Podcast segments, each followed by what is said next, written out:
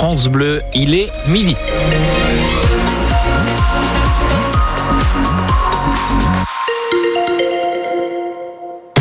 Votre journal, c'est avec Carole Louis.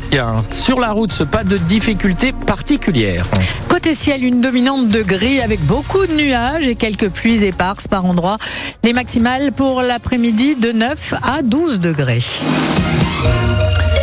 Dernière ligne droite pour le projet de loi immigration. C'est en effet à 21h30. Interruption oblige qu'aura lieu le vote final par les députés à l'Assemblée nationale. Les sénateurs se seront réunis pour voter à 19h. En attendant, eh bien, les réunions se poursuivent, dont celle de la commission mixte paritaire qui rassemble 7 sénateurs et 7 députés et qui a repris il y a maintenant moins d'une demi-heure. Ce matin, le ministre de l'Intérieur affichait un certain optimisme. Je pense qu'on va avoir un accord, a-t-il déclaré. Ce qui pose problème à la droite, c'est l'octroi des prestations sociales aux étrangers. Et là-dessus, pas question de lâcher, comme l'a dit sur notre antenne ce matin le sénateur Les Républicains du Calvados, Pascal Alizard. Nous considérons qu'il faut un minimum de contribution à l'effort national. Les Français payent leurs impôts, payent leurs cotisations. Là, nous avons des étrangers qui arrivent. Sont régularisés, euh, ils trouvent du travail. Bon, ben voilà, il y a, un minimum de temps de cotisation, une progressivité dans l'intégration. Je crois que c'est la logique du raisonnement. Ça ne me choque pas.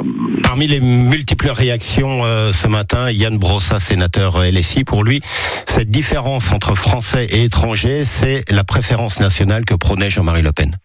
Non, notre famille politique ne se détermine pas en fonction de telle ou telle autre famille politique. C'est simplement intégrer le fait qu'il y a une communauté nationale et puis ben, il y a un certain nombre de personnes qui souhaitent l'intégrer et on fixe un certain nombre de prérequis. Un entretien de Pascal Alizard à réécouter en totalité sur francebleu.fr. Et en cette mi-journée, il semble que le gouvernement et les républicains soient en passe de trouver un accord autour de l'accès des étrangers aux prestations sociales, notamment sur les allocations logement. Je demande pardon aux familles des victimes tout en sachant que c'est impardonnable ce que j'ai fait. Déclaration ce matin devant les assises des Hauts-de-Seine de Monique Olivier. Au dernier jour de son procès, l'ex-épouse du tueur en série Michel Fourniret est jugée pour complicité dans trois enlèvements et meurtres de son ex-mari. Le verdict est attendu dans la journée. À quelques jours des fêtes de fin d'année, l'activité est à son pic dans les parcs ostréicoles. Oui, c'est vrai que c'est la période de l'année à ne surtout pas rater pour ces professionnels. Il faut savoir que la moitié des 6200 tonnes d'huîtres produites chaque année et consommées à l'occasion de ces fêtes. Il y a donc beaucoup de monde en ce moment sur les parcs. Et pour être sûr que tous sont bien là pour travailler, non pas pour voler des poches d'huîtres, eh bien la sécurité a été renforcée. Le reportage à Géfos-Fontenay, près de Grand Comézy, d'Esteban Pinel. Juste on fait un petit contrôle Au petit jour, les tracteurs pleins de poches d'huîtres remontent la cale de Géfos sous l'œil des gendarmes, plus nombreux sur les parcs depuis début décembre. Ça fait du bien, au moins on se sent en sécurité, euh, on se sent pas seul. Quoi. Le fait qu'il y ait la gendarmerie et tout, ça minimise quand même euh, le vol. Cet ostréiculteur se dit plus confiant, même si dans le Calvados les vols ne sont pas légion, ça peut arriver et vite peser sur les professionnels, dit Thierry Elie, président du comité régional de conchiniculture. Pour éviter les petits larcins de 100-150 kilos qui seraient vendus à la sauvette, d'autant plus que, bah, comme tout le monde sait, on est en crise économique, il faut mieux que ça soit freiné tout de suite. La gendarmerie contrôle les routes, observe à la jumelle, patrouille à moto et à cheval, elle s'assure aussi de qui est qui au volant des tracteurs et au milieu des parcs. On va vérifier l'identité euh, des personnes qui se trouvent à bord, le numéro d'identification euh, du véhicule. Adeline Furet, gendarme maritime adjointe de la brigade de surveillance du littoral de Caen. Et voir euh, si ça correspond à l'ostréiculteur et à la parcelle qui lui est accordée.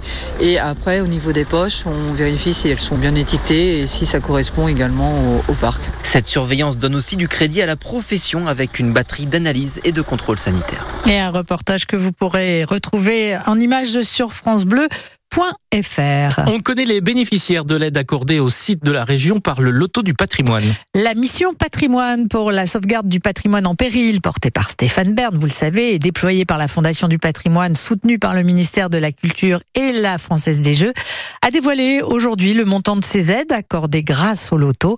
Et bien dans la région, il s'agit de l'église Notre-Dame des Victoires à Trouville-sur-Mer, dans le Calvados, qui bénéficiera de 280 000 euros, et la chapelle Saint-François de l'hôpital de Mortagne au Perche dans l'Orne pour une aide de cette fois de 300 000 euros. Le football, les derniers matchs de l'année ce soir pour le Stade Malherbe de Caen. Et on l'espère, une victoire à la clé. Les Malherbistes se déplacent à Amiens pour le compte de cette 19e journée de Ligue 2.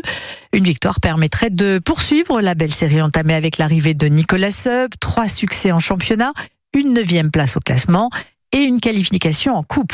Depuis son arrivée, le nouveau coach a également donné sa chance à des jeunes et notamment à Noé Le Breton, Olivier Duc.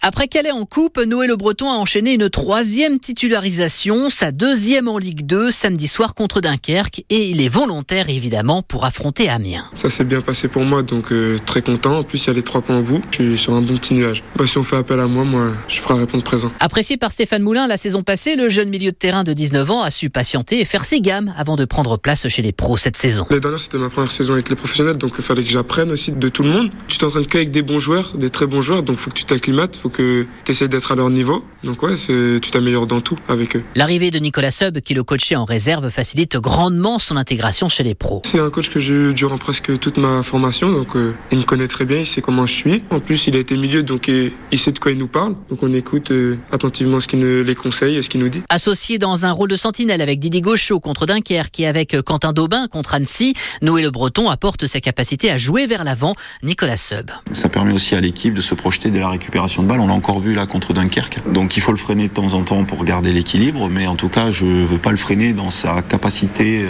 à faire ces choses-là parce que ça fait partie de lui. En trois matchs, Noé Le Breton a joué autant que sur l'ensemble de sa première saison et demie chez les pros et compte bien s'installer durablement en sentinelle du stade Malherbe-Camp.